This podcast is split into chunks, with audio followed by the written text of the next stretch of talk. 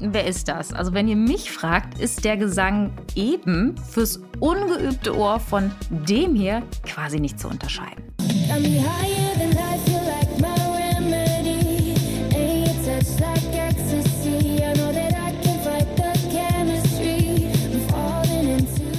So haben wir sie alle im Ohr. Remedy, die Hitsingle von Leonie. Und aktuell ist Leonie neben Dieter Bohlen, Pietro Lombardi und Katja Krasavice in der DSDS-Jury. Und in dieser Folge vom offiziellen Exklusiv-Podcast hat sie mir verraten, ob sie Pietros Baby eigentlich schon gesehen hat, was der Inhalt eines anonymen Anrufs von Dieter Bohlen war und was sie eigentlich für ein krasses Hate-Bootcamp schon mit elf, zwölf Jahren durchlaufen hat.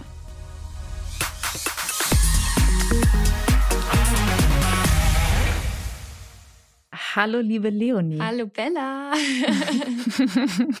wir zeichnen ja remote auf, das heißt, wir sehen uns hier ähm, auf dem Bildschirm einfach nur. Ich finde es da immer spannend zu hören, was du gemacht hast, bevor wir uns verbunden haben. Äh, na, ich bin ganz normal aufgestanden, vor noch gar nicht so langer Zeit, also vor 45 Minuten ungefähr.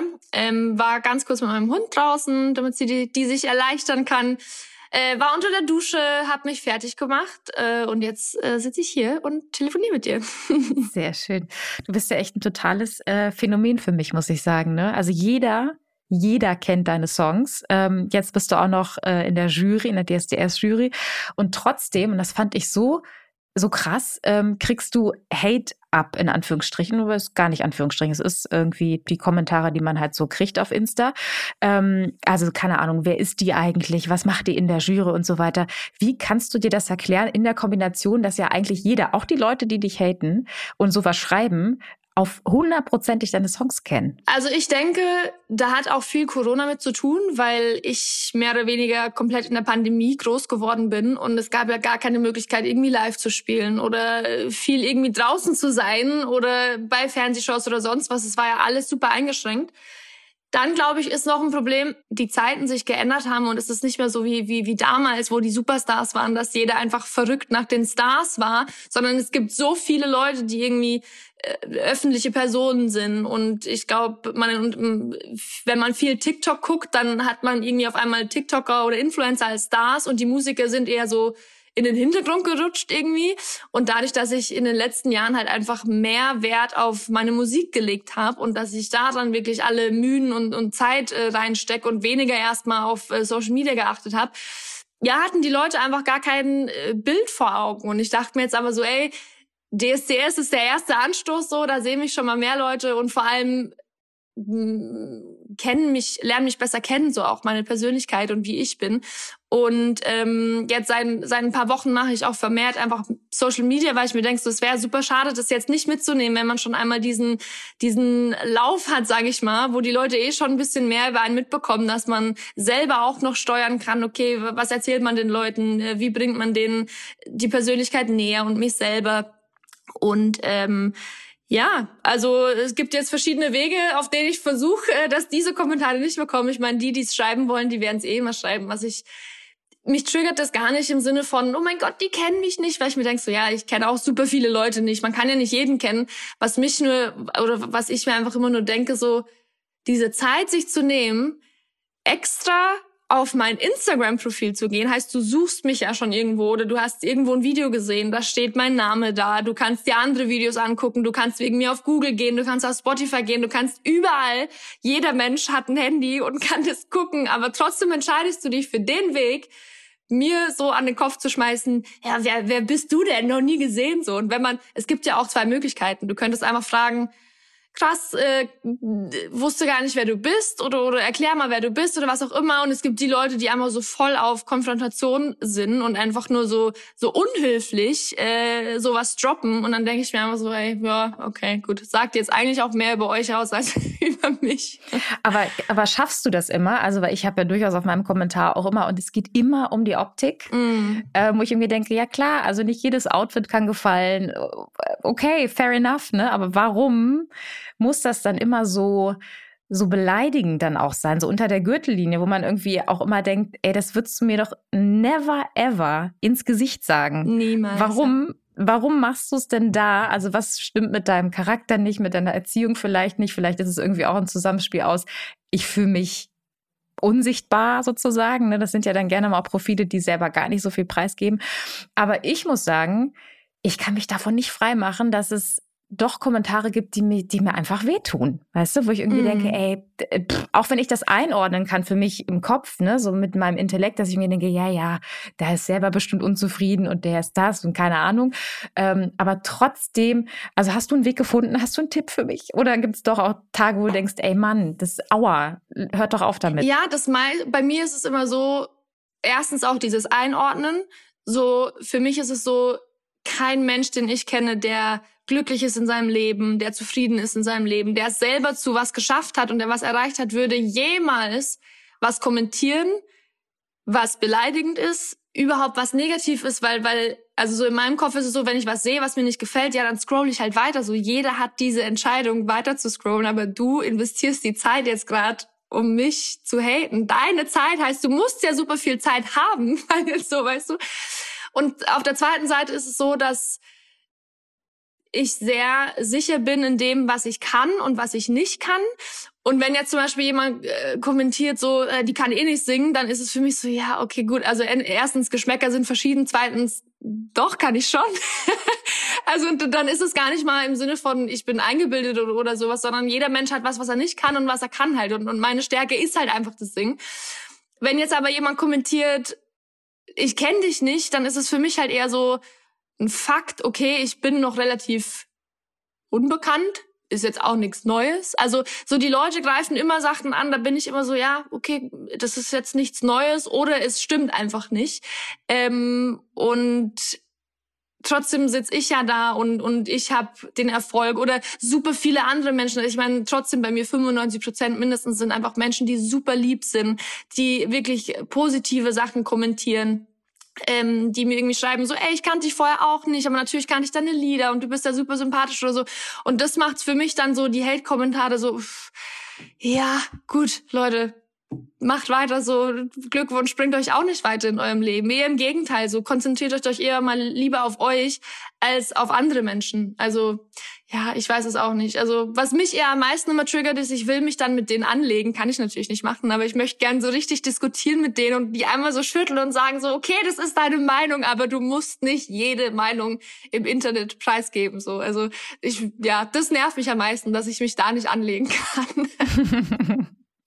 Ja, das stimmt. Das, das kenne ich auch, wenn man irgendwie das Gefühl hat, wenn man jetzt den, die Argumente, die ja eigentlich auf der Hand liegen, ja. sagen könnte, dann denken die bestimmt auch anders. Aber ich fürchte, dass da einfach jede Liebesmühe zu viel ist, so, ne? Dass die einfach Bock haben auf den, auf das Drama, was sie produzieren. Und, ne? Genau, und manchmal ist es auch so, du kannst sagen, äh, jemand sagt, wieso ist das so? Du sagst, deswegen, deswegen, deswegen, deswegen, deswegen, deswegen. Und der Kommentar von denen ist, mm, ja, mag dich trotzdem nicht. Und ich so, ja, okay, gut, das hätte ich mir jetzt auch sparen können. Also ja, das voll. ist so, die sind unbelehrbar, die sind einfach in ihrem Film drin. Ich muss jetzt jeden haten und ja, sollen die machen. Wenn, wenn es glücklich macht, was ich nicht glaube, aber ja. Ich bin ja dann immer schon froh fast, dass, also ich hoffe, darüber macht's bei mir, weil ich glaube, ich habe dann auch über die Zeit, das hat bei mir in der Schulzeit schon angefangen, dass die Leute irgendwie komisch gequatscht haben, so, ich habe da ein dickes Fell, so mach's lieber bei mir, weil ich mir denke immer, was ist, wenn jetzt ein wirklich junges Mädel oder oder jemand unerfahrenes oder so die ganze Zeit mit solchen Kommentaren umgehen muss? Das kann einen halt schon, auch wenn man kein kein kein festes Umfeld hat zum Beispiel oder Leute, die einen unterstützen, das kann halt schon echt hart sein. Und manchmal ist es auch so echt, also bei die äh, bei Kommentaren antworte ich meistens nicht oder ich mache halt dann Videos drauf oder sowas. Aber wenn mir jetzt jemand wirklich eine richtig beleidigende DM schreibt auf Instagram und Insta, Instagram, Instagram und äh, richtig beleidigend mir gegenüber ist, dann schreibe ich oft zurück, weil ich mir einfach denke, so, ey, die denken wahrscheinlich gar nicht, dass ich es lese und, und verkriechen sich einfach und schreiben es im Internet, weil sie sich von der Seele reden müssen. Aber vielleicht, wenn wenigstens einer zurückschreibt, so was ist mit dir denn eigentlich falsch in deinem Leben? Wie erbärmlich bist denn du, dass du mich mit einem mit einem Fake-Profil äh, im Internet haten musst so? Vielleicht überlegen sie sich dann bei der nächsten Person zweimal, dass sie es nicht machen und, und vor allem, wie gesagt, vielleicht einfach schwächere Leute oder die damit nicht so gut umgehen können, vielleicht sparen sie sich bei denen dann einfach. Ja, Also das ist ähm, tatsächlich auch so ein bisschen meine Erfahrung, wenn man dann reagiert, weil die, glaube ich, wirklich nicht damit rechnen, die meisten von denen, dass mhm. da ein echter Mensch hinter sitzt, hinter diesem Profil, weißt du? Dass das irgendwie nicht nur das Management irgendwie befüllt oder so und das rausfiltert, sondern dass man das tatsächlich irgendwie, dass das ein echter Mensch liest, diese fiesen Sachen, die du da ins Internet rein postest einfach so, ne? Ja. Aber weil du gerade gesagt hast, du hast das irgendwie aus der Schulzeit oder so, kennst du das? Was, was waren so Sachen, wo die Leute das Gefühl hatten, ähm, dich mobben zu müssen? Das war nicht direkt so schlimm wie Mobbing, würde ich jetzt sagen, aber das war halt immer schon so, weil ich einfach seit ich klein bin wusste, ich will Sängerin werden, ich will auf die Bühne, ich will weg vom Dorf. Ich bin ja in einem ganz, ganz kleinen Dorf in der Oberpfalz aufgewachsen. Ich hatte schon immer andere Pläne, andere Träume, andere Ziele wie viele andere da und ähm, war dadurch natürlich auch immer ein bisschen anders, sage ich mal. Und das hat, ich weiß nicht wieso, ich weiß nicht wieso das ein Problem ist, wenn jemand eine Leidenschaft hat, aber das hat einfach vielen nicht gepasst und da war einfach immer schon so, wirst du es eh nie schaffen, haha, wie lächerlich. Und jetzt macht sie YouTube-Videos und jetzt geht sie zu dieser Casting-Show und jetzt zieht sie nach Berlin und jetzt geht sie ins Ausland. Und ich dachte mir so, ja, na und? Mensch, lass mich doch. Also es waren schon immer so, egal was ich gemacht habe, nee, nee, nee, nee, nee, da wird immer gelästert.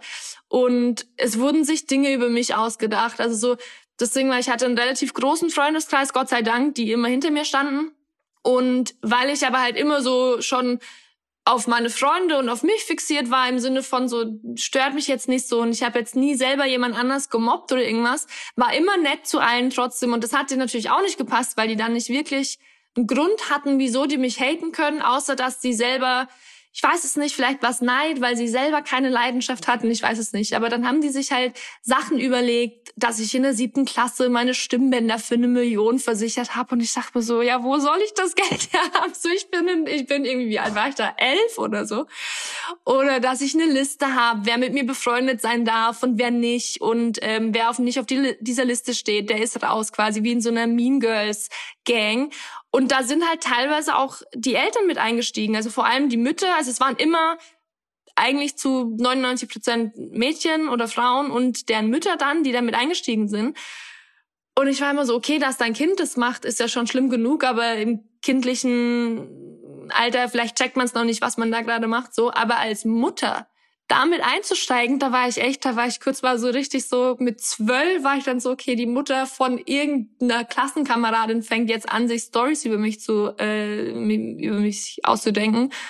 What the fuck? Also, ja. Krass. Aber das heißt, du hast tatsächlich mit all den Hatern, die jetzt so im Netz unterwegs sind, hast du in einem kleinen Dorf zusammengelebt? Schrecklich. Also du hast ja wirklich dann einfach schon richtig krasses Bootcamp ähm, in, vor allem in so jungen Alter irgendwie auch hinter dich gebracht. Das ist ja wirklich äh, krass, ne? Also ich meine, wenn ich mich so zurückerinnere, und das geht wahrscheinlich allen, die zuhören, auch so, man, das ist schon eine krasse Zeit, ne? Aber das ist natürlich irgendwie auch echt ähm, ein Niveau an, an, an krassen Kommentaren und Gerüchten und Sachen. Und wenn du jetzt auch noch erzählst, die Eltern denken sich auch, ja klar, da mache ich mit. Das doch, mm. macht Sinn, dass ich da mitmache, wo man denkt, hä?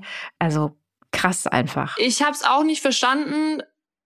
Ich glaube, mein großes Glück war wirklich, dass ich aus einer tollen Familie komme, die mich immer unterstützt haben. Da gab es nie irgendwie Streit, da war ich nie nicht genug oder oder irgendwas war doof, sondern die standen immer hinter mir und auch meine Freunde.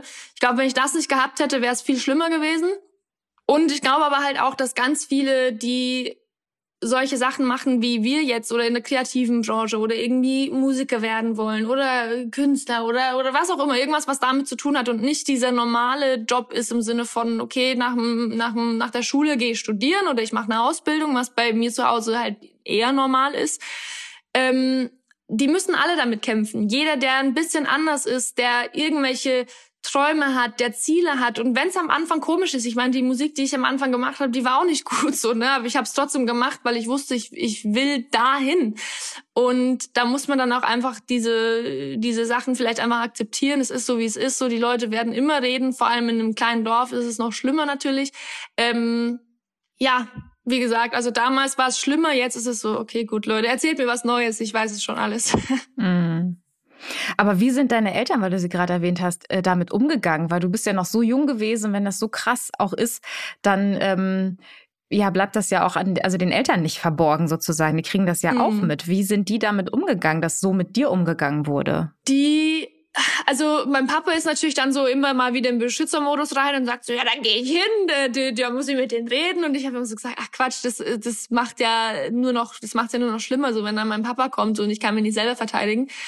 Ich war schon immer, Gott sei Dank, ein sehr glückliches Kind und, und auch jetzt noch. Also ähm, ich habe sehr, sehr, sehr wenige schlechte Tage und genauso war es damals. Also mir kann fast nichts die Laune verderben und ich glaube, das hat auch geholfen, weil die gesehen haben, okay, gut, das ist jetzt blöd und, und natürlich äh, will man sowas nicht hören, aber ich habe jetzt nicht irgendwie, ich wollte jetzt nicht deswegen nicht mehr in die Schule gehen oder es war jetzt nicht so schlimm, dass es mein Leben super beeinflusst hat.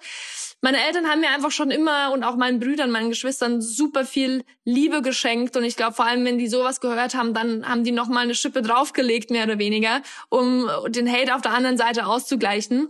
Ja, also mehr gibt, konnte man da ja auch nicht tun, weil was was willst du tun? also. Nee, es hätte ja sein können, dass man irgendwie sagt, okay, das ist hier super krass, wir probieren es mal an einer anderen Schule oder man äh, zieht vielleicht irgendwie um. Ich meine, es gibt ja, also je nachdem, ne, ähm, macht man vielleicht als Eltern irgendwie auch ein paar größere Schritte, weil man denkt, nee, also ich muss die einfach aus diesem Umfeld hier rauskriegen, ja. weil das Umfeld kriegen wir nicht verändert oder so. Ne? Aber das hätte mich auch gestört, weil ich mir dann gedacht hätte, so dann habe ich die ja gewinnen lassen. So für mich war das so gut dann redet so, ich werde es euch schon irgendwann zeigen. Es, ist, es war nie so, dass ich dann in der Ecke saß und geweint habe, sondern es war eher immer so, also ich fand es natürlich kacke und ich fand's, ich war, für mich war es unverständlich, wieso man sowas macht.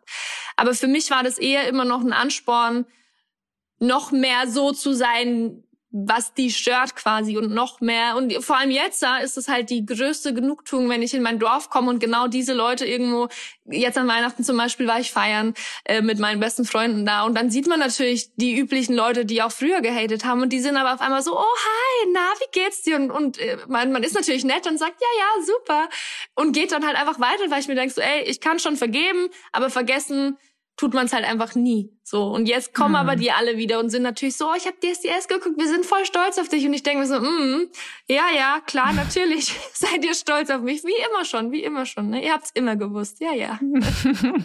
ja, krass, ne? Das ist dann schon irgendwie, aber ja, wahrscheinlich die einzige Möglichkeit dann damit also gut umzugehen, ist, dass man einfach irgendwie lächelt und dann sich so seinen Teil dann denkt Na, einfach. Klar. Ne? Ja. Und jetzt hast du aber erzählt, und das finde ich super spannend, war im Intro, ähm, spiele ich dieses Video von dir ein, was du auf Insta ähm, gepostet hast. Übrigens, der Insta-Kanal von der Leonie, super witzig. Auch weil wir gerade über Hater gesprochen haben, wie du damit umgehst. Ich lieb's einfach hilarious, irgendwie das in Comedy zu verwandeln. Beste Idee ever, muss ich mir auch mal Gedanken drüber machen. Ähm, Safe. Und da gibt's dieses Video, ganz weit, wenn man ganz weit runter scrollt, wo du als Kind auf der Couch vor dich hin singst. Und jetzt hast du ja auch gesagt, dass du tatsächlich schon relativ früh wusstest, das ist es. Ich will singen. Aber wo, also kannst du dich an einen Moment erinnern, wo du gemerkt hast, ja, ich glaube, das klingt ein bisschen besser als der Durchschnitt, was aus meinem Mund rauskommt und vielleicht zahlt das irgendwann auch meine Miete? Den expliziten Moment gab es eigentlich nie. Also das war für mich so, das war auf einmal da und dann war es komplett natürlich, dass dass es das sein muss. Also das, ich weiß es nicht, es gab wirklich nicht diesen prägenden Moment, aber ich kann mich nur erinnern, oder auch wenn ich Videos von damals sehe, ich singe auf der Couch, ich bin schon immer, wenn meine Eltern gefilmt haben, auch wenn sie meine Brüder gefilmt haben, ich bin vor die Kamera gesprungen, ich, ich bin ganz vorne gestanden und habe rumgetanzt und gesungen. Ähm, so meine ersten Vorbilder waren dann Alicia Keys und Christina Aguilera ich weiß jetzt nicht, wie alt ich da war, fünf vielleicht, sechs so, wo ich dann wirklich so die bis zum Ende gehört habe die ganze Zeit. Und dann habe ich natürlich auch angefangen, so in meinem Zimmer mit irgendwelchen Haarbürsten rumzusingen und vom Spiegel schon zu performen und mir vorzustellen, wie es wäre, wenn ich selber auf dieser Bühne stehen würde und, und diese Songs singen würde. Und für mich gab es nie was anderes. Seit dieses Ding da war, das, das Singen und, und das Musikmachen. Ich habe auch dann sehr früh angefangen äh, mit Klavierunterricht. Die, die ersten Stunden hatte ich, glaube ich, als ich sechs war. Und für mich gab es seit dem Zeitpunkt nichts anderes mehr. Da war niemals wieder der, dieser Wunsch da, vielleicht will ich doch studieren oder Lehrerin werden oder für Ärztin war mein Schnitt auf jeden Fall nicht so gut, aber so sowas hatte ich auch einfach nie. Für mich war es immer dieses, wenn es nicht Musik ist, dann weiß ich nicht, werde ich nie wieder glücklich in meinem Leben.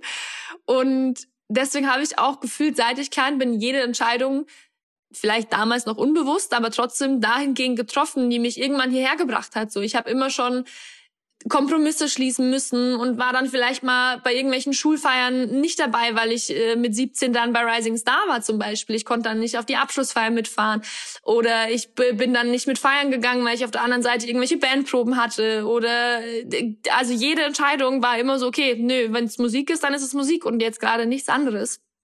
Und ja, also es war, es ist, ich weiß auch nicht, es ist, glaube ich, einfach in mir. so. Krass.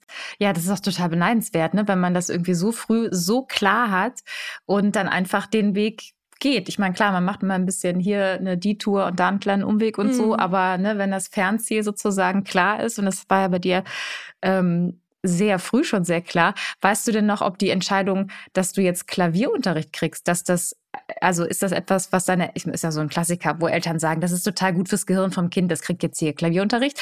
Oder, oder war das auch etwas, wo du gesagt hast, ich würde gerne Klavier lernen? Weißt du das noch? Also wir hatten selber zu Hause ein Klavier und meine Oma hatte auch immer ein Klavier und ich habe da halt schon immer super gerne rumgeklimpert, einfach für mich selber. Aber ich glaube, ich damals wusste ich noch gar nicht, dass es sowas gibt wie Klavierunterricht. Was ist es? So mit sechs Jahren denkst du ja nicht dran, dass es einen Lehrer oder eine Lehrerin dafür gibt.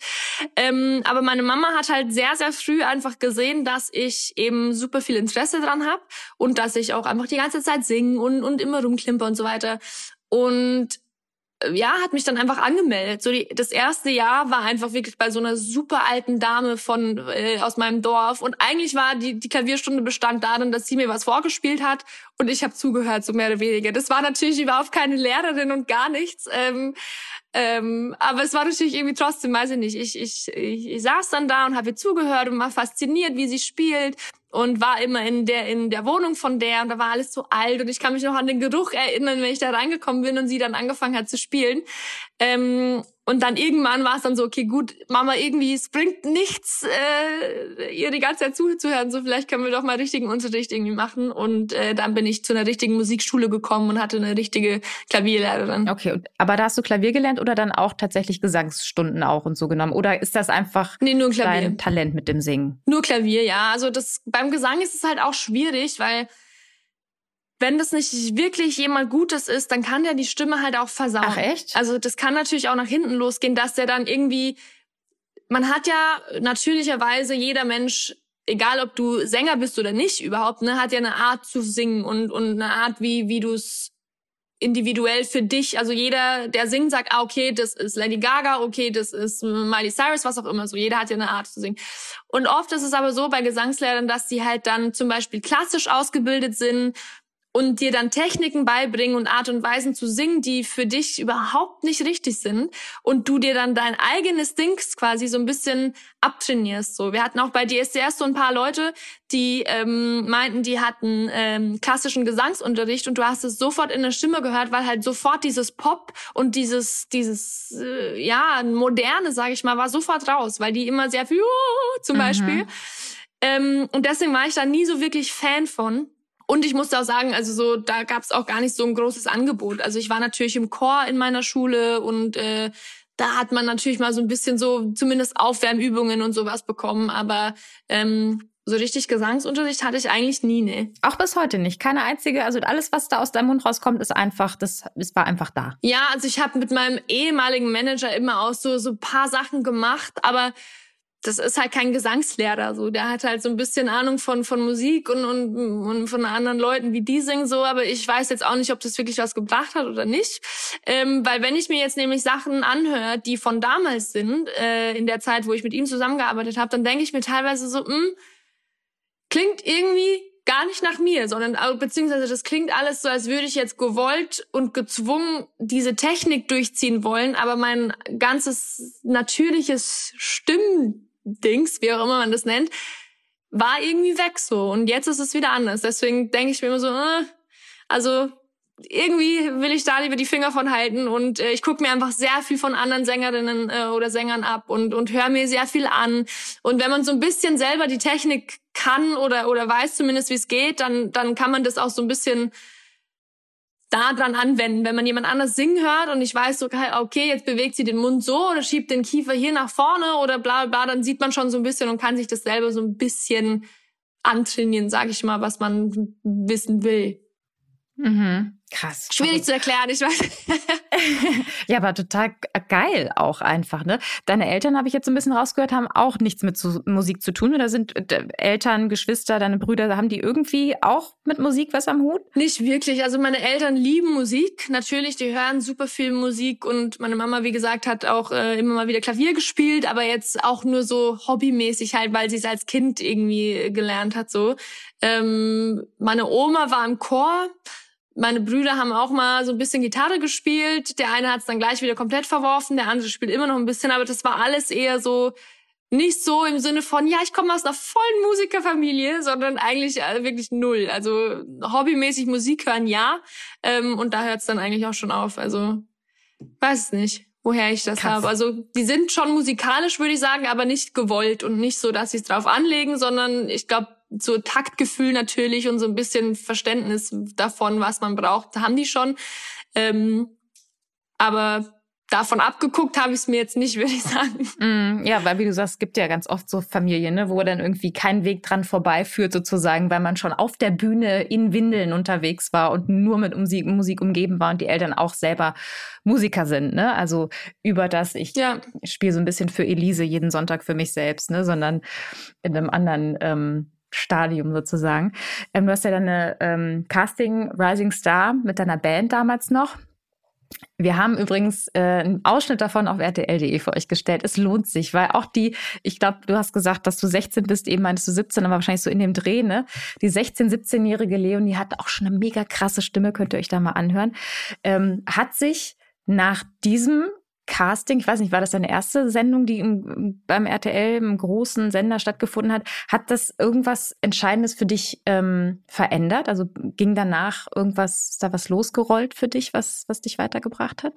Auf jeden Fall. Also die Show war erstens so das erste Mal, dass ich Berührungen hatte mit dem richtigen Business so und ich war im Fernsehen. Ich habe gesehen, wie es hinter den Kulissen losgeht und so. Und da hat man natürlich dann auch die ersten Kontakte ins Musikbusiness geknüpft und die hatte ich halt vorher null, weil da, wo ich herkomme, wirklich, also aus dem Dorf, wo ich komme, da leben nicht mal 2000 Leute und dann so die Stadt und der Landkreis hat, glaube ich, 17.000, 18.000 Einwohner und da gibt's sowas einfach nicht. Du kannst mit Musik da kein Geld verdienen. Und bis dahin wusste ich auch nicht, was wirklich ist ein Producer, was ein Produzent, was ist ein Songwriter, ähm, dass man mit Songs schreiben Geld verdienen kann oder alles, was damit zu tun hatte. Ich hatte gar keinen Plan von, von gar nichts, was damit zu tun hatte. Und dann habe ich eben Leute kennengelernt, ähm, mein damaliges Management auch, und die haben mich halt so die ersten Schritte ins Business äh, haben, haben die mir geholfen quasi. Also ich bin dann sehr viel, ich habe dann Abitur noch gemacht, 2015, 2014 war die Show, und nach dem Abitur relativ schnell bin ich dann gleich ins Ausland, ähm, weil ähm, mein Management damals eben auch Connection hatte, sehr viel nach Schweden, nach Stockholm. Da ist es ja eine riesen Songwriting, Produzentenwelt, also die sind ja alle äh, super, super gut und ähm, habe dann drei Jahre eigentlich erstmal mehr Zeit in Schweden verbracht und habe so halb in Stockholm gewohnt und war da einfach sehr viel im Studio und habe angefangen, das erste Mal wirklich richtig professionell mit anderen Leuten Songs zu schreiben. Also ich habe schon immer Songs geschrieben für mich selber, aber hatte natürlich keine Ahnung, wie, wie funktioniert. Ich habe einfach so auf, auf gut Glück niedergeschrieben, was mir gerade in den Sinn kommt. so. Ähm, und es war dann das erste Mal, dass ich das wirklich professionell machen durfte und mit tollen Leuten zusammenarbeiten durfte und so. Und da hat sich super viel verändert. Also wäre ich in der Show nicht gewesen, wer weiß, was passiert wäre. Also wenn ich dann bis zum Abi zum Beispiel keine Connections gehabt hätte, dann wäre ich wahrscheinlich irgendwas studieren gegangen. Ähm, dann hätte man sich aber auch gedacht, okay, studiert man irgendwas mit Musik, weil was, was soll man dann machen? Musikmanagement ist jetzt auch kacke, weil ich will ja kein Manager werden, so ich will ja Sängerin werden, ich will ja auf die Bühne. Also dann hätte mein Leben bestimmt anders ausgesehen, wenn ich bei dieser Show nicht gewesen wäre. Krass. Und jetzt hast du gerade Schweden erwähnt. Ich meine, das ist tatsächlich irgendwie so eine Gegend, ne? Max Martin, der für Britney Spears, mm. die Backstreet Boys und wie sie alle heißen, in Sync geschrieben hat und so. Ne? Das sind ja schon einige Koryphäen irgendwie, die da ja in Schweden einfach ähm, in, in, diesem, in dieser Bubble wahrscheinlich dann auch sich alle aufhalten. Und es ist ja auch so popmäßig halt, ne? Eine sehr poplastige Bubble. Und ähm, was ich so krass auch an dir fand, ne, ist, dass man ja ähm, wenn man Songs im Radio hört, gar nicht drauf kommt, dass du Deutsche bist. Also mich hat das tatsächlich auch überrascht. auf der Riani Fashion Show, da hast du auch gesungen, da war ich auch auf dem Boot in Düsseldorf, ne? Und da habe ich gedacht, ach, das, ach, die ist deutsch. Also mich hat das total überrascht und ich habe mich dann gefragt, ob das nicht vielleicht, wenn du jetzt irgendwie auch sagst, du hm, hast anfangs irgendwie auch viel mit mit ähm, mit Schweden und so und keine Ahnung ausländischen Kontakten sozusagen zu tun gehabt, war das auch ein, ein Stück weit eine bewusste Entscheidung, dass wir jetzt nicht oben drauf schreiben, übrigens, das ist die Leonie aus der Pfalz, sondern ähm, wir machen ein Y an Leonie dran und dann sieht das auch so ein bisschen international aus und so. War das, war das Kalkül sozusagen? Auf jeden Fall, genau so war es eigentlich auch. Also ich dachte mir so, mein richtiger Name ist ja Leonie Burger. und da dachte ich mir dann so, äh, klingt irgendwie nicht wie ein Star. Und vor allem, wenn es, äh, na klar, der Traum war immer da, der ist auch immer noch da, dass man auch international Erfolg hat. Und da, ich weiß, ich fand auch ein, äh, also nur ein Wort, also ein Name als Künstlername quasi auch immer geil.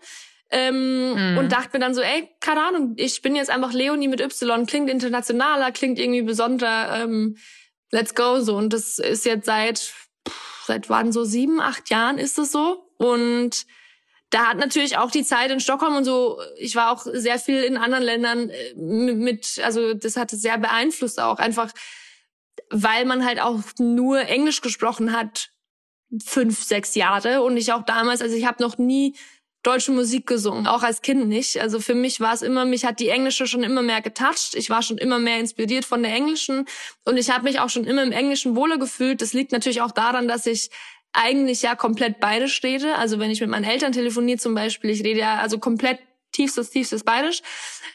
Da kannst du natürlich nicht Deutsch singen. So jetzt nach drei, vier Jahren in Berlin habe ich mir das Hochdeutsche angewöhnt. Klar, man hört es immer noch hier und da, vor allem mit dem R und so.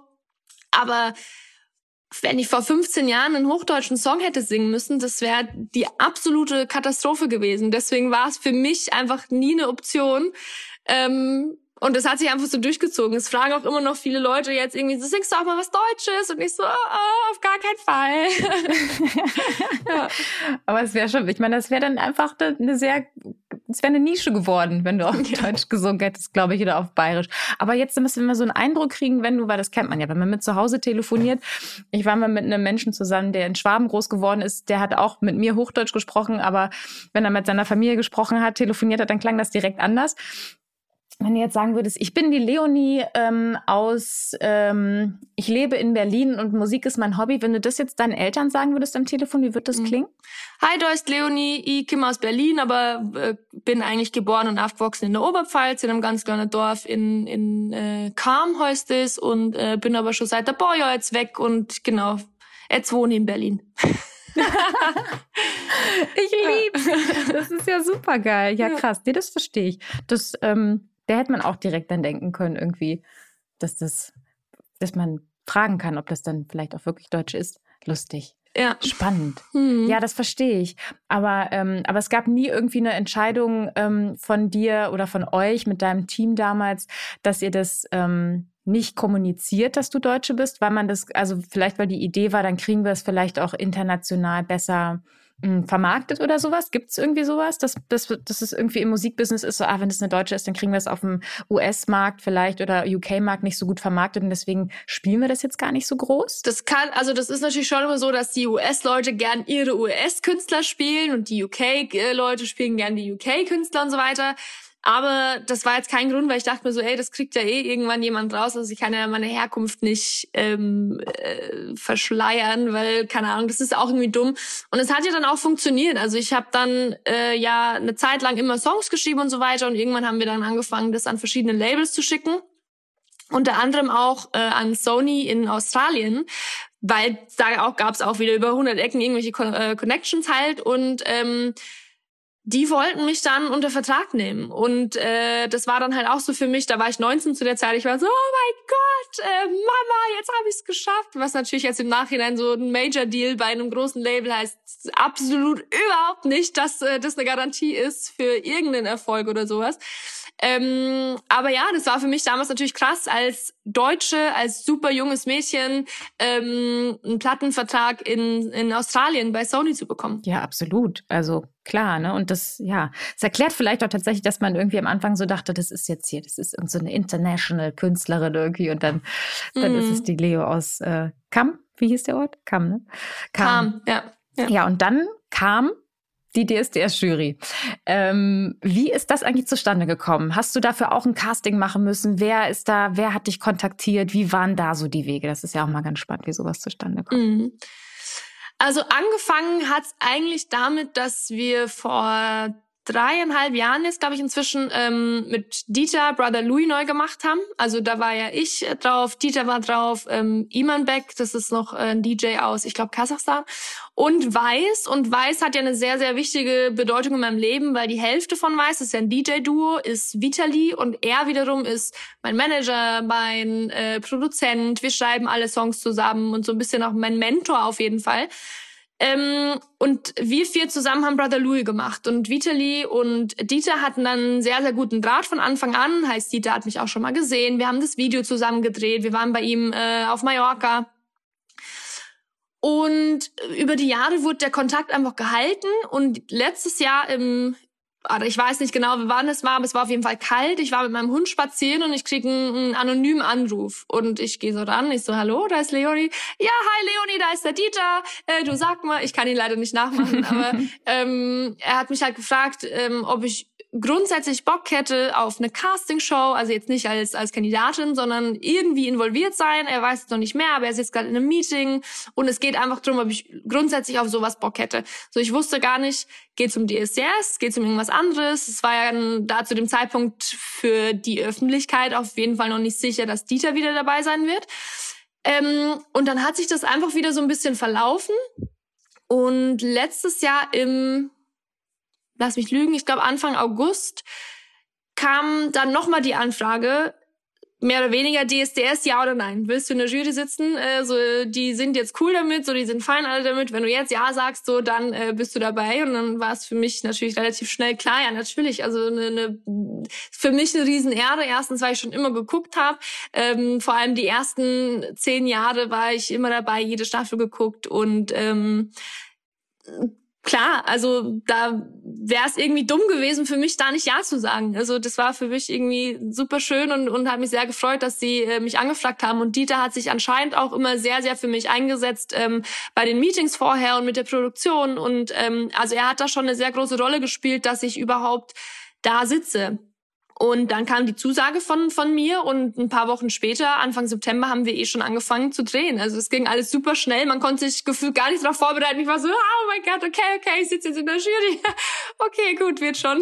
Krass, aber gab es denn dann irgendwas, gerade weil es so dann hoppla, die hoppla auch dann direkt schon losging mit den Drehs, gab es irgendwas, was dir ähm, Respekt abgerungen hat, wo du irgendwie vielleicht, also nicht Angst, aber wo du Respekt vor hattest? Na klar, sehr viel. Also es war eine riesen Herausforderung überhaupt. So klar, ich war schon mal im Fernsehen, aber immer auf der anderen Seite oder ich habe kurz mal drei Minuten irgendwas gesungen und bin wieder von der Bühne und dann aber wirklich so einen Spot zu haben und mit, mit, mit den anderen drei Juroren so im, im Spotlight zu sitzen und alle Kameras auf dich gerichtet und du bist in so einer Position, du musst ja, dafür bin ich ja da, Leute bewerten.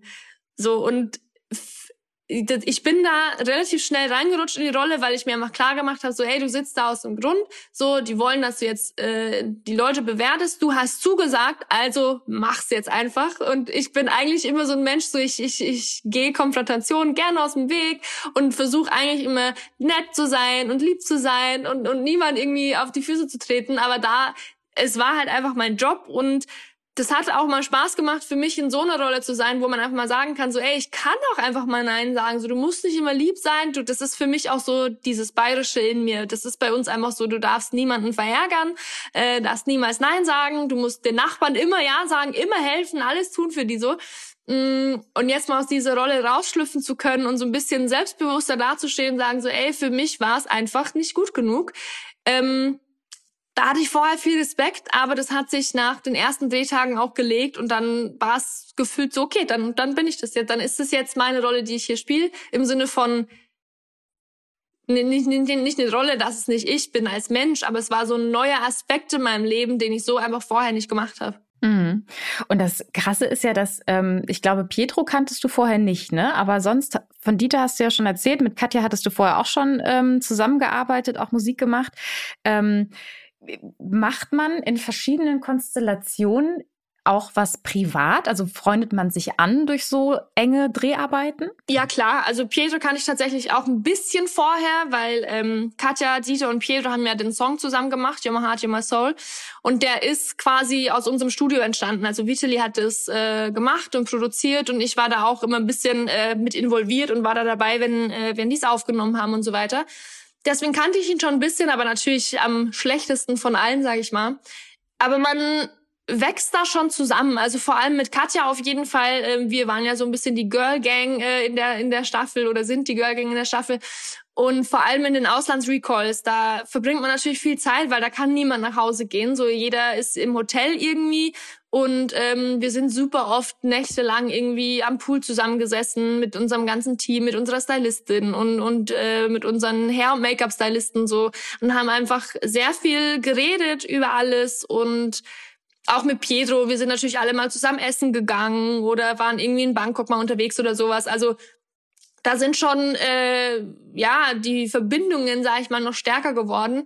Dieter hält sich natürlich immer ein bisschen zurück. Dieter ist halt einfach so, ich glaube, der, weil er so lange macht, der ist sobald Drehstopp oder Drehpause ist, ist er so, yo Leute, tschüss, äh, ich gehe jetzt. Und es waren ja auch immer seine Familie war dabei oder sein, Sohn war dabei äh, in Thailand. So, dann hat er natürlich äh, mehr Lust, mit seinem Sohn was zu machen, wie mit uns jetzt allen. Das ist ja auch logisch so. Aber ähm, klar, man lernt sich alle, alle haben sich nochmal besser kennengelernt auf jeden Fall. Und Katja und Pietro und du, ihr seid dann eskaliert in Bangkok?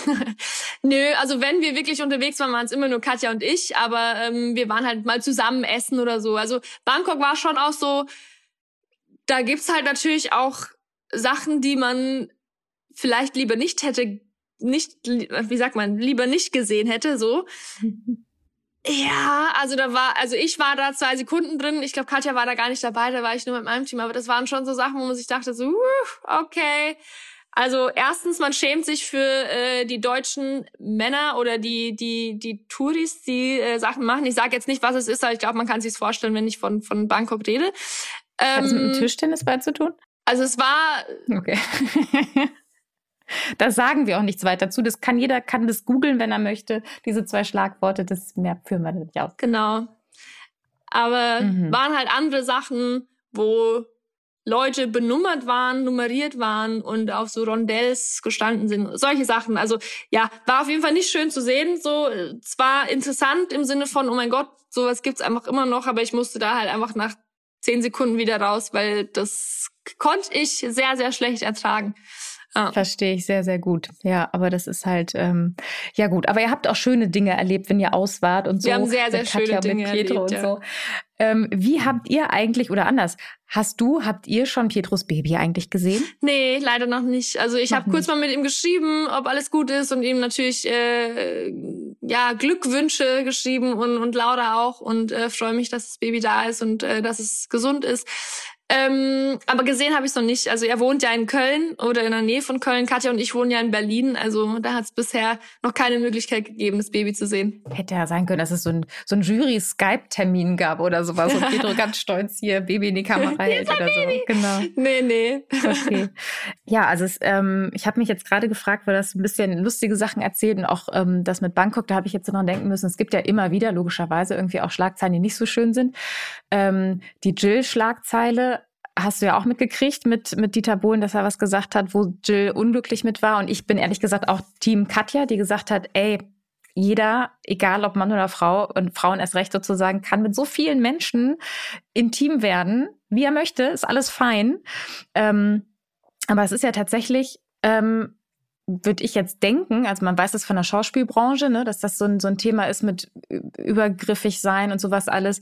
Ich würde jetzt einfach mal der Musikbranche Ähnliches unterstellen. Ähm, hast du solche Erfahrungen auch gemacht? Weil du bist ja super jung auch in das Business gestartet und warst dann ja auch mit ganz jungem Alter irgendwie auch weg von zu Hause. Ne? Also da ist das ja durchaus irgendwie so eine Gemengelage, wo das dann schneller irgendwie auch passieren kann, weil Leute denken, ah, okay, es ist keiner hier, der aufpasst.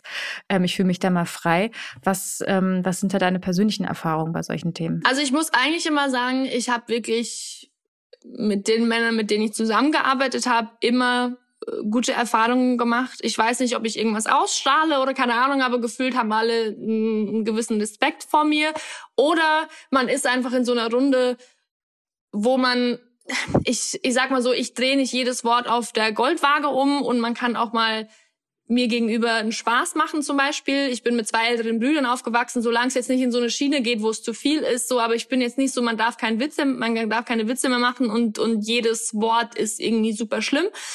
Ähm, aber natürlich gab es auch Situationen, früher vor allem, wo ich irgendwie 17, 18, 19 war und vor allem so, du kommst als Deutsche ins Ausland, du äh, bist ein junges Mädchen, ich bin groß, ich bin blond, so, da gab es natürlich auch ein paar Vorurteile. Ähm, aber für mich war das immer so, wenn jemand mir mit Vorurteilen gekommen ist, entweder ich habe was gesagt, ich habe einen blöden Spruch zurückgemacht ähm, und dann waren die auch sofort still, oder ich habe die halt einfach überzeugt mit ähm, meinem Talent oder oder oder dass ich dann abgeliefert habe halt und eben nicht das bewiesen habe, was die in ihren Köpfen hatten. Ich glaube, das ist halt einfach so. Ich glaube, wir sind auf einem guten Weg im Sinne von, wir werden immer lauter, wir werden selbstbewusster, wir haben eigene Meinungen, wir wir ähm, schreien die in die Welt hinaus, so wir unterstützen uns mehr. Ähm, glaube, da ist trotzdem natürlich noch viel zu tun, aber meine, ich muss, ich kann da ehrlich gesagt fast nichts Negatives sagen, weil meine Erfahrungen eigentlich immer positiv waren. Da bin ich auch sehr, sehr glücklich drüber und und äh, fühle ich mich auch privilegiert, weil ich auch ganz viele Freundinnen habe, denen es eben nicht so geht. Ähm, ich weiß es nicht, woran es liegt, aber wie gesagt, bei mir, ich muss ganz ehrlich sagen, ich hatte immer mehr Probleme mit Frauen, die mir blöde Sachen an den Kopf werfen oder mir mit Vorurteilen gegenüberkommen oder sagen, oh mein Gott, ich supporte dich und dann hört man aber am Tag später, dass sie da irgendwo wiederum komplettes Gegenteil gesagt hat und komplett gehatet hat und gelästert. Sowas kenne ich ehrlich gesagt eher. Und bei mir hat sich das durch mein Leben gezogen. Das waren damals mhm. in der Schule waren es die Frauen. Bei nach Rising Star, wo ich dann die Band verlassen habe, da gab es ja auch so ein bisschen Hate. Da waren es vermehrt weibliche Personen. In der Musikszene sind zu 90 Prozent die weiblichen Personen, die im, auf Instagram am lautesten schreien, ich bin Feministin und ich unterstütze alle und wir müssen zusammen sein und die allen Mädels, die ich kenne, am meisten das Messer in den Rücken stechen. Ähm, wie gesagt, das sind nur meine Erfahrungen. Das ist auch immer ein bisschen kritisch, sowas zu sagen, wenn man dann sagt, du stellst dich gegen die Frauen. Ich stelle mich null gegen die Frauen. Ich liebe Frauen. Ich unterstütze alle meine Freundinnen, alle, alle Frauen, wo ich kann. Aber meine Erfahrungen sind einfach diejenigen, die mich immer, die mir das Leben schwerer gemacht haben, waren nie die Männer, das waren immer die Frauen. Leider. So wie leider. Ich glaube aber, dass das ein strukturelles Problem ist. Also erstmal freue ich mich total, dass du äh, diese Übergriffe nicht am eigenen Leib erfahren hast. Ne? Also ich meine, das ist ja, ist ja schön und ein, ein Glück sozusagen, aber es ist tatsächlich gefühlt auch immer so ein bisschen Glück, ne? Weil du selbst du hast ja gesagt, ja, du hast ja, Freundinnen klar. irgendwie, von denen du das äh, persönlich kennst sozusagen, ne? Und das mit den Frauen, ähm, dass die dann irgendwie haten, das ist ja auch eine Erfahrung, die ich, ähm, die ich mache durchaus auf Instagram, ne? Aber ähm, ich ich glaube einfach, dass das ein, gerade in einem, im Musikbusiness zum Beispiel auch total strukturell bedingt ist, weil es eben so wenig Musikerinnen gibt. Also, dass dann da sozusagen dieses Gefühl von, es ist Platz für uns alle da, gar nicht so also so eingefleischt gefühlt werden kann, weil es gibt dann Musiksendungen, wenn es so mixt oder äh, ganz viele Bereiche, ne, wo dann irgendwie, dann gibt es eine Musikerin und es gibt ganz viele Frauen oder auch bei Moderatoren, ne, es ist gar nicht schlimm, wenn irgendwie ganz viele Männer moderieren und dann, okay, wir nehmen eine Frau und wenn eine Frau aber besetzt ist, dann hat man das Gefühl, reicht da jetzt auch. Wir haben ja unseren Soll getan, wir haben ja die eine Quotenfrau in Anführungsstrichen jetzt hier sitzen. Und ich glaube, dass das haben wir alle so abgespeichert, dass es super krasse Konkurrenz ist. Sobald da irgendwo eine andere Frau ist, hat man nicht das Gefühl, ach cool, da ist eine von uns und hey, und es ist auch noch Platz für ganz viele andere, sondern es ist so das Gefühl, okay, die eine hat jetzt den einen Platz besetzt. Und das ist aber ein strukturelles Problem. Ne? Und ich glaube, dass da auch ganz viel dass, dass es daher auch ganz viel rührt, weil bei Männern so das Gefühl ist, ja, ist einer da, der zieht dann irgendwie 20 andere Kerle nach und deswegen gibt's da dieses Gefühl von, wir müssen jetzt irgendwie gegeneinander irgendwie arbeiten, gar nicht so sehr, ne? hm. Ja, das verstehe ich auch voll und, und das ist bestimmt auch so, nur in meinem Kopf ist es halt so, ich sehe alles immer sehr rational und sehr wenig emotional. Also ich bin so nicht wirklich so ein super krass emotionaler Mensch, außer wenn es um meine Musik geht so. Aber dann denke ich mir, aber ich kann ja nichts dafür. So, ich habe mich ja dahin gearbeitet. Ich habe mein ganzes Leben lang alles aufgegeben, um jetzt hier zu stehen. Die letzten Jahre kaum Familie gesehen, kaum Freunde gesehen. Ich war nicht im Urlaub. Ich, ich arbeite die ganze Zeit. Dass ich jetzt hier stehe, das ist ja kein Glück oder also ein bisschen bestimmt auch, aber das ist halt einfach harte Arbeit. Ich habe es mir erarbeitet. Ich habe mit, mit tollen Leuten zusammenarbeiten dürfen. Aber trotzdem kann ich ja nichts für, dass du da jetzt nicht bist, weißt du? Also wenn ich dann gehatet werde für Sachen, wo ich nichts dafür kann, dann ist es für mich auch die falsche Herangehensweise, weil dann hate jemand anders, hate die Männer oder oder sagt dies und das ist scheiße, aber dass ich da jetzt stehe und du nicht, da kann ich ja nichts für, Total. weißt du? Ich supporte dich trotzdem. So ich habe gesagt, so ey toll, ich habe dich in jedem Interview erwähnt. Ähm, ich habe hier was gesagt, ich habe da was gesagt, wir haben privat was gemacht, aber dass du dann, weil du nicht in dieser Position bist, mich dann haten musst, dann bin ich raus, weil dann dann verstehe ich es halt nicht. Weißt du, da da ist mir dann auch das System egal oder oder oder in welcher Gesellschaft wir leben, weil dann denke ich mir so, dann wird's persönlich und dann hat's nichts mehr mit der Gesellschaft zu tun, sondern dann ist es was Total. zwischen dir und mir. Mhm. Und dann verstehe ich es nicht so. Und so und es waren immer solche Situationen in meinem Leben, wo es wirklich eigentlich mhm. Leute waren, die mich schon besser kennen oder die mir eben irgendwie Honig ums Maul schmieren, wenn die mit mir reden, aber im Hintergrund dann Scheiße reden. So, werd erwachsen oder redet gar nicht mit mir, aber sagt, sei nicht nett zu mir und im Hintergrund dann Scheiße, so, dann lass es einfach bleiben, so. Und das sind einfach meine Erfahrungen, äh, sehr, sehr viel Erfahrungen. Und das ist natürlich auch kacke, weil man will sich natürlich ich will ja gar nicht in dieser Situation sein und ich will ja gar nicht sagen so, ey, meine meine äh, meine schlechten Erfahrungen waren alle mit Frauen, weil das das das nervt mich ja, weil ich mir denke so, wir, wir, ich will das nicht, sondern ich will, dass wir uns alle unterstützen und dass wir auch das tun, was wir nach außen hin sagen. Aber ich kann ja nichts anderes erzählen als wie meine Erfahrungen einfach waren. Absolut. Und das ist, also ich wollte damit jetzt auch gar nicht, das meine ich auch gar nicht, ne? So jede, jede einzelne Episode sozusagen ist, wenn sie gegen dich verletzend war oder dich verletzt hat, total legitim und valid, ne? Also mhm. zählt, dass das in dem Einzelfall nicht geht. Was ich damit nur sagen wollte, ist, dass ich, ähm, wenn man sozusagen sagt, ey, ich, ich habe bisher nur schlechte Erfahrungen mit Frauen gemacht, dann stimmt das sozusagen für dich. Ich wollte nur einordnen, dass ich finde es immer schwierig und auch falsch, wenn dann so der Eindruck entsteht, die Frauen sind das Problem, weil ich glaube nicht, die Frauen sind das Problem als ganze Gruppe sozusagen, ne, sondern das nee, System nein, als Fall. Ganzes hat, mhm. hat äh, hier und da Stellschrauben, die man irgendwie anders drehen könnte, wo, wo sich was tun müsste und wo ich glaube, dass am Ende des Tages dann auch ähm, was anderes bei rumkommen würde, dass eben das nicht mehr so gängig ist, dass sich Frauen gegenseitig ähm, ja voll wenig supporten, weißt du, das wollte ich damit sagen. Also weil total, ne, jede einzelne Erfahrung und wenn du eine schlechte Erfahrung mit einer Frau gemacht hast, dann ist das genau das Problem. Also du hast doch jedes Recht und jede andere Frau auch irgendwie sich von dieser einen Frau dann ähm, scheiße behandelt zu fühlen und das ist dann auch nicht in Ordnung. Ne? Also das ist, ähm, und wie gesagt, ich mache diese Erfahrung ja auch gerne auf Instagram. Die, also ob ich das jetzt so schön finde, dass die Männer immer schreiben, äh, bitte den Rock noch kürzer. Ja, ja, Das ist ja, dann immer auch so die Frage, ist es really ein, ein, Kompliment? Ich denke irgendwie auch nicht. Ne? Das ist auf gar keinen Fall. sexualisiert, ist auch nee, ungeil. Nee. Ich meinte damit auch eher, ich habe sehr viele schlechte Erfahrungen mit Männern gemacht, die ich nicht kenne ohne Zweifel, also ich meine, da brauchen wir gar nicht drüber reden oder einfach mit Instagram-Kommentaren, mit, mit Direct Messages, mit, mit Leuten, die nichts mit mir zu tun haben, aber auf vielleicht fünf Ebenen irgendwie komisch waren. Ich sag nur, ich hatte immer mit den Leuten, die um mich rum waren und mit den Männern, mit denen ich wirklich eng zusammengearbeitet habe, auch wie mit meinem Team jetzt zum Beispiel, da gab es einfach nie Probleme. Ich glaube, weil wir einfach dann so auf einer Augenhöhe waren und, und da sofort von Anfang an klar war, solche Sprüche brauchst du da gar nicht machen, weil dann so, dann bin ich weg, also mehr oder weniger. Ähm, aber klar, natürlich ohne Ende mit, mit Männern, die jetzt nicht unbedingt vielleicht in der Branche sind oder einfach irgendwo rumlaufen und auf Instagram irgendwelche komischen Sachen schreiben. Also dazu Genüge, da, kann, da brauche ich nichts von erzählen. oh ja, das ist auch echt immer so ein Thema, wo man denkt, ja, gut, aber irgendwann. Irgendwann schaffen wir das vielleicht auch, vielleicht jetzt nicht in naher Zukunft. Vielleicht kriegen wir es auch nicht mehr mit, aber wer weiß. Aber apropos nahe Zukunft und Ziele und sowas alles, was sind denn so was ist denn nach DSDS geplant? Oder weil ich dich jetzt als sehr visionären Menschen kennengelernt habe, der schon mit sechs wusste, was er will, dass er raus aus dem Dorf möchte und so und dass es die Musikkarriere sein soll.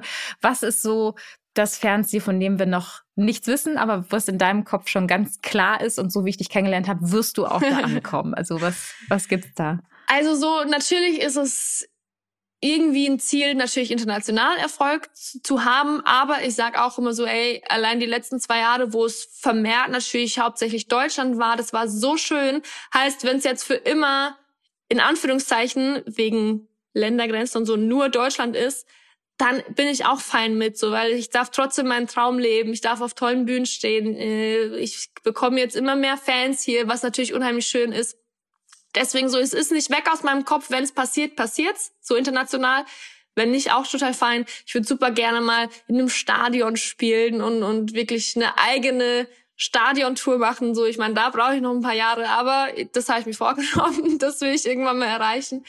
Und aber auch kleinere Meilensteine. Also ich, ich werde jetzt mein erstes Album im März rausbringen, ähm, mein Debütalbum. Ich werde meine erste eigene Tour spielen im, im Mai eine kleine Tour, aber trotzdem so die erste eigene Tour, das erste Album, das sind so, ja, das sind so sehr, sehr besondere Momente für mich als Musikerin. Cool. Und es ist auch so verrückt, dass du noch, dass du von Debütalbum sprichst. Gefühlt hast du schon zig Alben draußen. Es ist so crazy. also du bist wirklich äh, ein Phänomen. Liebe Leonie, vielen, vielen Dank, dass du heute zu Gast warst bei uns im offiziellen Exclu-Podcast. Dankeschön. Sehr gerne. Danke euch. Danke dir. Gerne und natürlich ganz viel Spaß weiterhin mit DSDS und super viel Erfolg mit deiner Musik und dass alles genau so kommt, wie du es dir irgendwie imaginierst und vorstellst und so. Ja, dich gibt's also im Fernsehen gerade bei DSDS, dann gefühlt jeden Tag mehrfach im Radio mit deinen Songs, ähm, die überall einem begegnen und ähm, ja, und diesen Podcast hier gibt's jeden Samstag gibt's eine neue Folge und äh, auf RTL Plus Musik klickt euch gerne auch mal durch die anderen Folgen durch, wenn ihr Lust habt. Und nächsten Samstag hören wir uns dann wieder. Macht's gut, bis dann. Tschüss. Tschüss.